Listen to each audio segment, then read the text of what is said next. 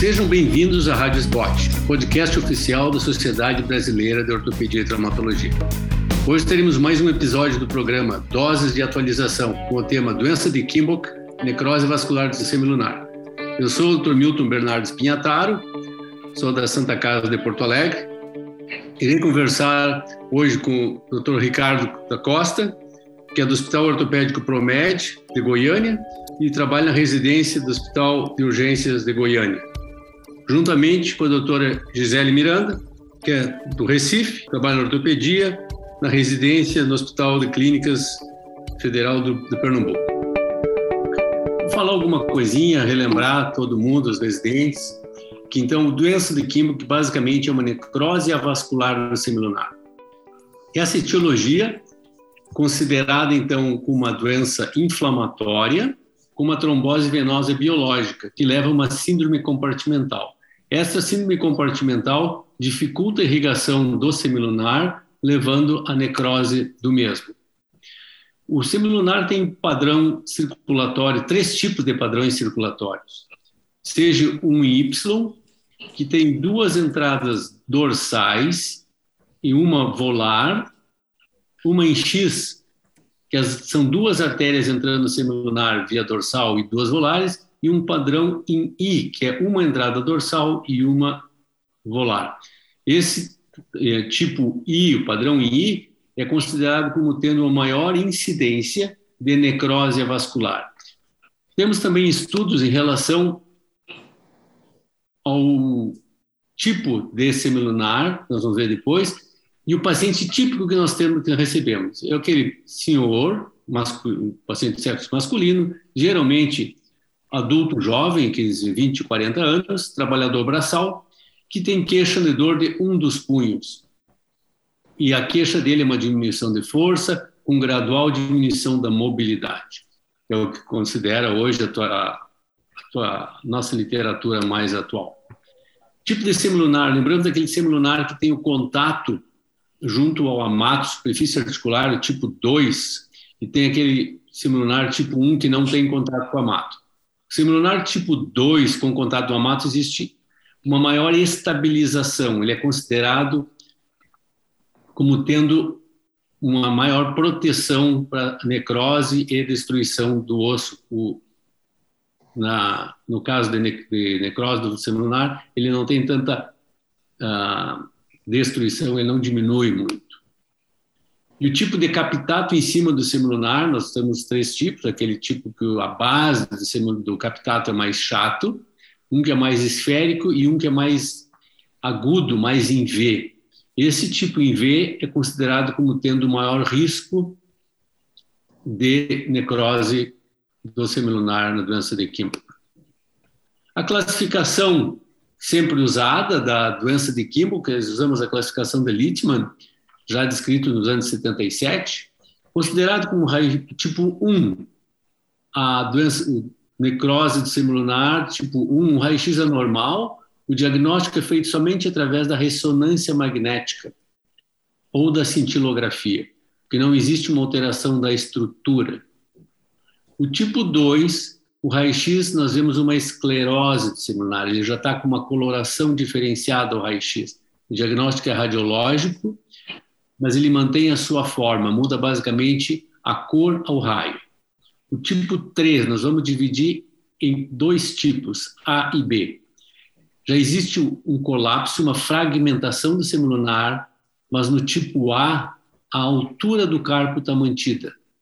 Ainda não houve uma impactação do carpo, o escafoide não está rodado. Quando o escafoide roda e o captado desce, aí nós já temos o tipo 3B existe um comprometimento maior, de mais difícil reconstrução, que já existe um comprometimento dos ligamentos intercarpais.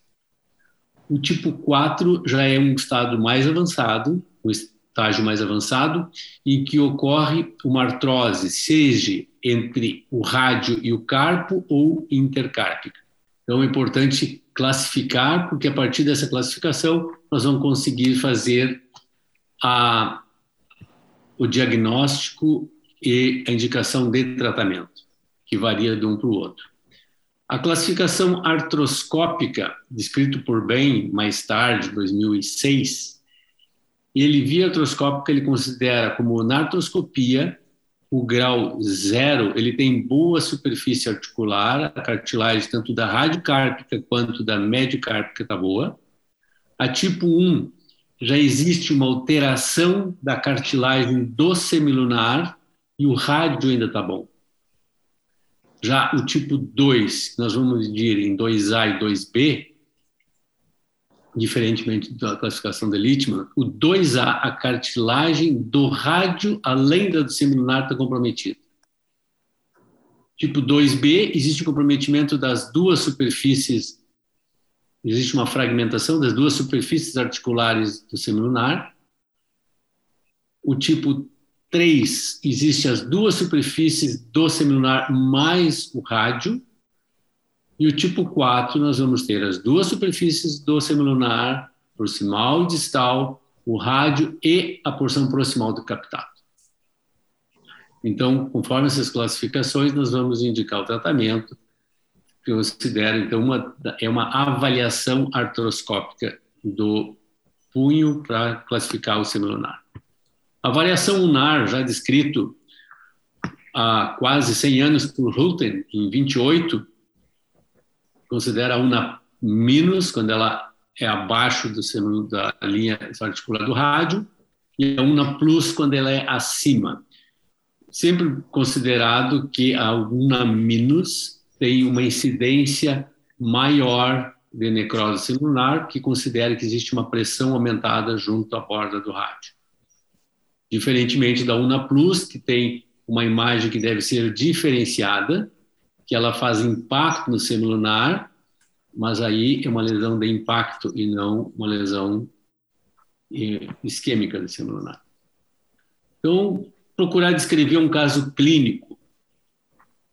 Uh, vamos ver aqui, o paciente masculino, geralmente a média do paciente, com 40 anos, digamos por ali, destro, que é a mão predominante, que ele tem, mas ele tem uma dor no, no punho esquerdo há cerca de seis meses. Ele traz um raio-x que nós conseguimos ver uma una minus, uma imagem esclerótica do semilunar, já considerado então um tipo 1, quase um tipo 2, se olhar, ele tem um pequeno, considera uma fragmentação, mas nesses casos, como o senhor teria a conduta de um paciente com essa descrição, com esse tipo de queixa, com o raio-x descrito dessa maneira? Bom dia, agradeço o convite da Comissão de Ensino de Educação Continuada da SBOT. Então, geralmente o paciente chega nessa fase, né, como está descrito aí, com dor, limitação de amplitude de movimento, mas ainda sem colapso carpal, né? Então, na tipo 1, uma alteração na densidade só na ressonância magnética, ou dependendo é, já com alguma fratura no tipo 2, mas esse aí eu não estou vendo fratura, só da alteração na densidade na ressonância. Então, é um caso que a gente tem que conduzir. É, fazer, a gente vê a UNA né? Você vê uma compressão do, do rádio sobre a, o semilunar na fossa. Então, o, eu indicaria analgesia e descompressão, ou encurtamento do rádio, em torno de uns 2 milímetros, ou que, eu, que, eu, que a gente tem visto na literatura, tem um trabalho de um argentino, que é uma descompressão metafisária do rádio.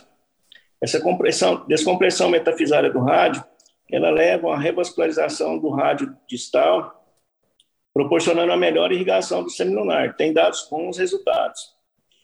Ou a doença de Kimbo, que é um desafio para o ortopedista geral, inclusive eu acho que até para o cirurgião de mão. Eu lembro muito do professor Galbiati, lá da Santa Casa de Marília, onde eu tive o prazer de ser seu aluno, que ele falava que é uma doença que faz o ortopedista, o cirurgião mudar, às vezes, até de cidade, que depende muito do prognóstico, do tratamento, numa fase ideal. Mas esse paciente em específico chegou numa fase boa de tratar, num grau 2, sem colapso carpal, sem alteração do índice de 1, né? Então, eu indicaria nesse aí analgesia e encurtamento radial ou a descompressão. Eu, particularmente, gosto muito da descompressão metafisária do rádio. É. Doutor Ricardo, quando o senhor faz a, a osteotomia, quanto fala, quantos milímetros procura? Se, se mede pela variação unar, o quanto mais curto a una, maior o encurtamento, ou faz simplesmente um padrão de osteotomia? O padrão de osteotomia, em torno de 2 milímetros, né, professor? Uhum. Doutora Gisele, nesses casos, alguma coisa diferente a senhora costuma fazer? Olá, eu queria agradecer o convite para participar aqui hoje. É, bom dia, Ricardo, bom dia, Tom Milton. Bom, nesses casos, é, seguindo, uh, tem um artigo recente, 2017, do Listman com o BEM, que eles propuseram um algoritmo para avaliação dos pacientes e definição de tratamento utilizando não só a classificação de Littman, como a classificação de BEM e a classificação de Schmidt, que é a da ressonância com contraste.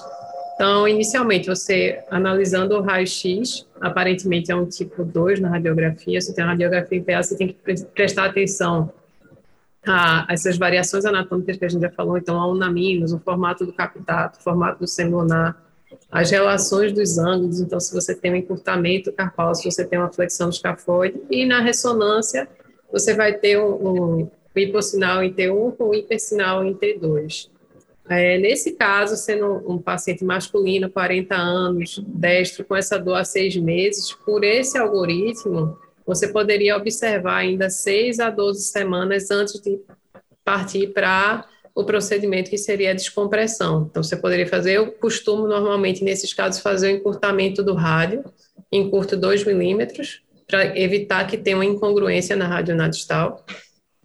Então, esse encurtamento do rádio de 2 milímetros é mais para transferir a pressão e também existe o argumento dele levar uma vascularização pelo, pelo insulto ao osso, aumentar a vascularização local, com isso que chegue mais também no semilunar. Geralmente eu faço só essa osteotomia. É, eu também gosto muito da osteotomia e também uso em alguns casos, mas eu uso a, a, descompressão, principalmente quando o paciente então, tem uma, uma una neutra, aí eu uso mais Isso. a descompressão do que a osteotomia.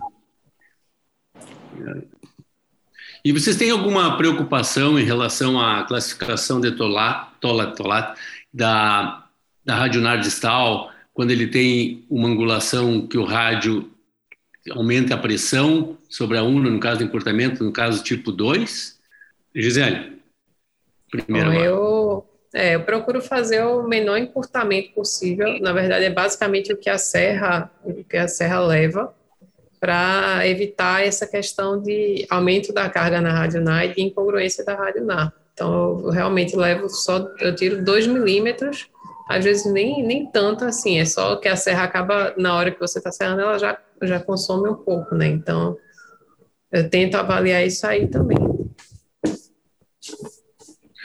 Eu acho que, que é importante, né? Que tem discutido também o quanto o encurtamento é o importante ou o quanto a osteotomia, aquela neovascularização, Isso. assim como a descompressão, que, que leva ao melhor a circulação local é.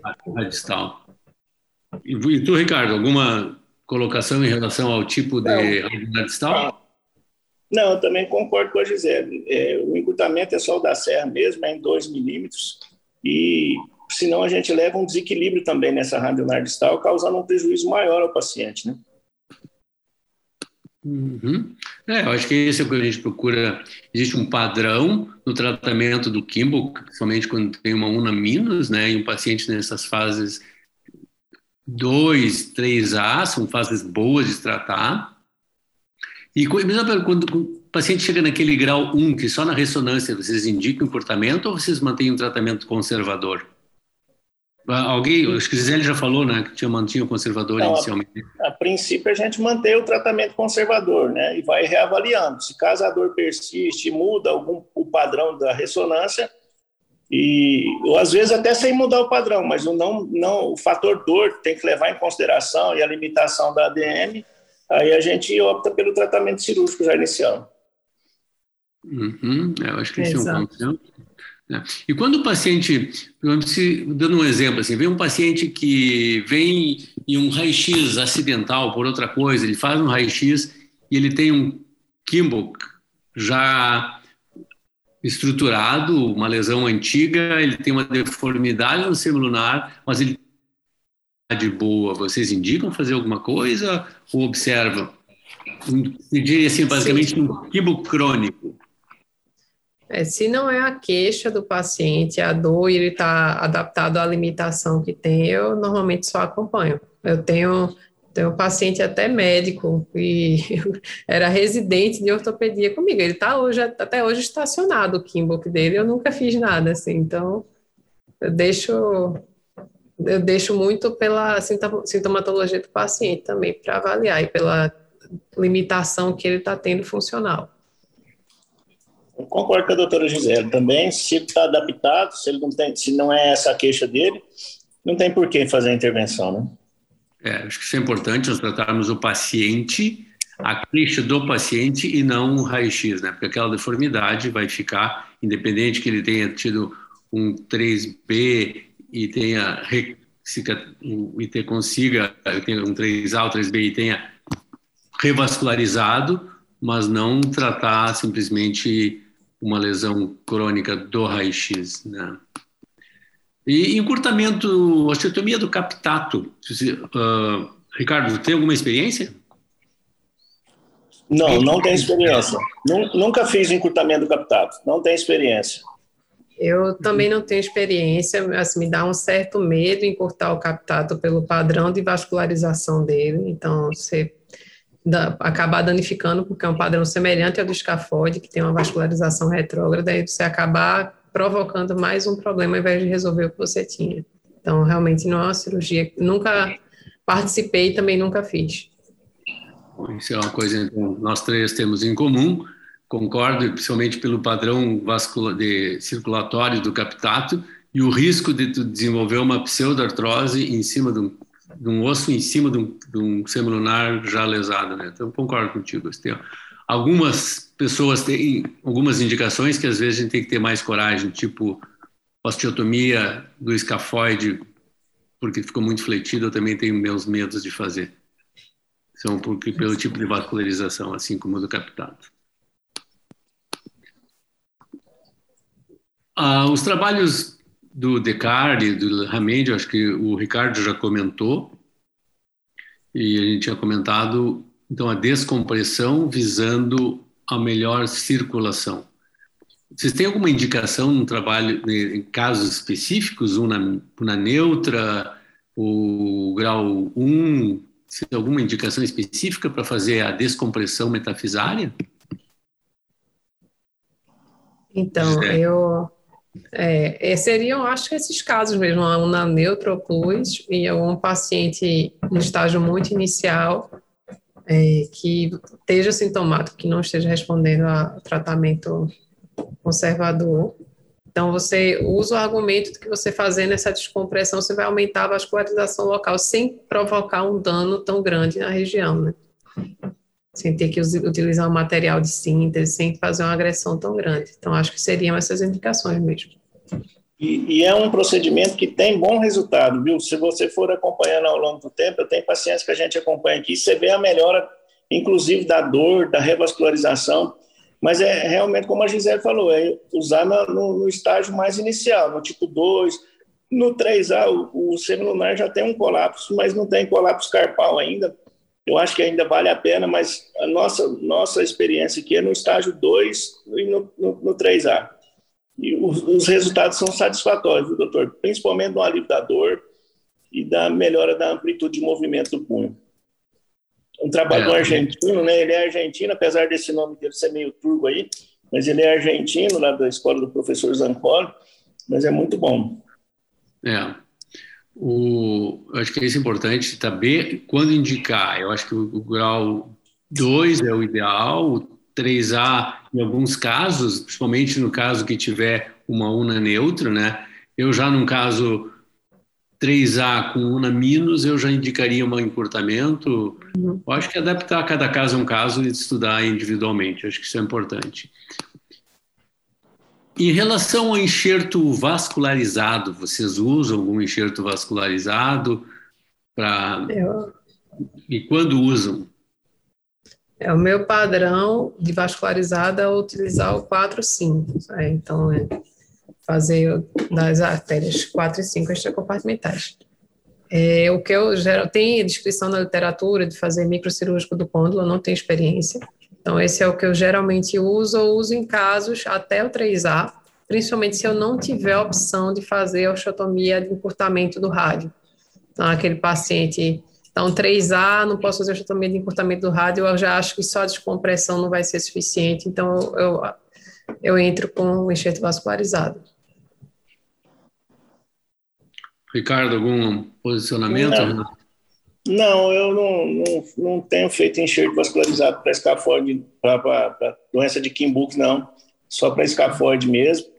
E o que a gente vê, para escafoide eu tenho bons resultados, agora para doença de Kimbuk eu nunca cheguei a fazer, não. É, tu, uh, Gisele, tu que faz vascularizado, faz associação, tu falou que tu usa ou vascularizado ou encurtamento. Associação não, né? É, não, não costumo fazer os dois juntos. Eu faço, se for para fazer o vascularizado, eu deixo temporariamente pinado escafo captato, uns seis, oito semanas, para tentar também tirar a pressão temporariamente de cima do semilunar, enquanto esse enxerto está se integrando. Normalmente você não. Por 3A? É, eu chego no 3A, até o 3A. Uhum. Posso botar no 2 até o 3A. Porque se eu não tiver a opção de fazer a osteotomia do, do rádio, que é meu padrão de fazer, eu vou para o enxerto vascularizado. É, o que eu tenho feito é a osteotomia do rádio de encurtamento, como a gente falou antes, né, de 2 milímetros, ou essa descompressão. Os resultados têm, têm me atendido bem, atendido o paciente,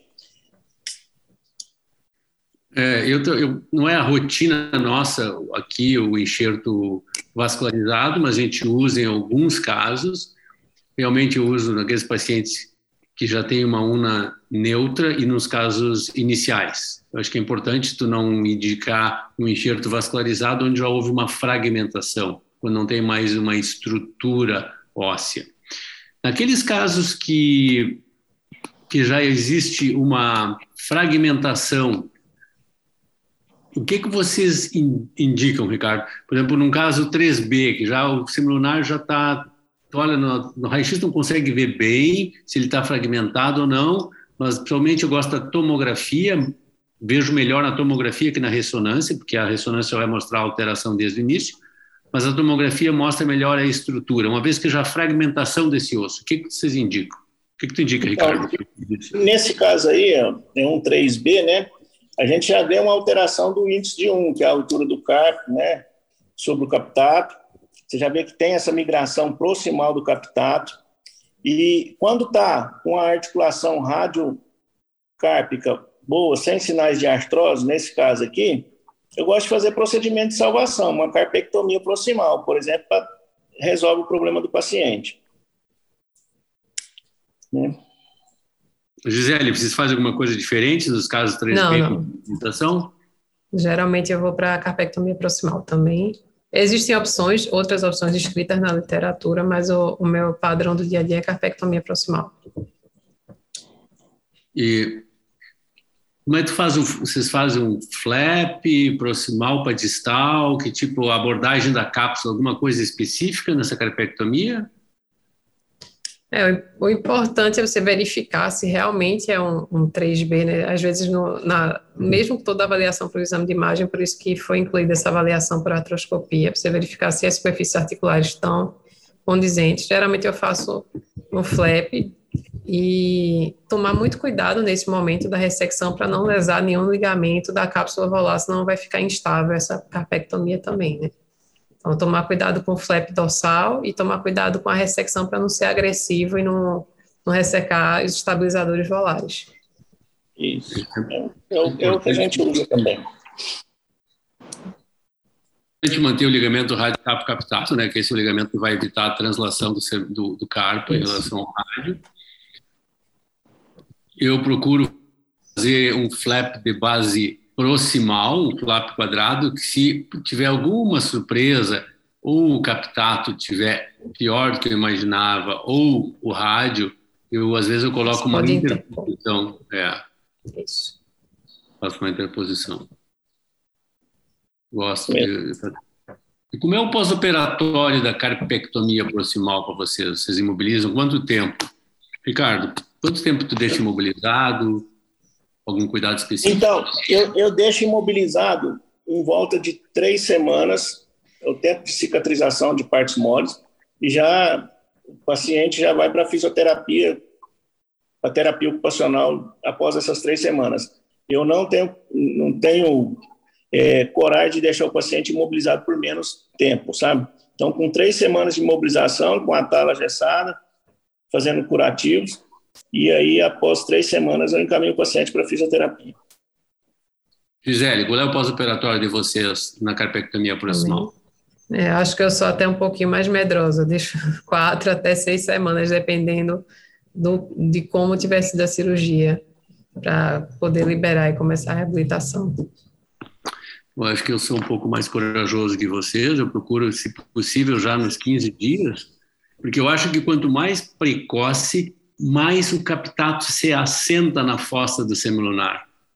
Eu gosto, lógico, não boto ele com carga, mas a mobilização, gosto de fazer a mobilização ativa já a partir dos 15 dias, deixo ele só com uma órtese, não deixo com imobilização engessada.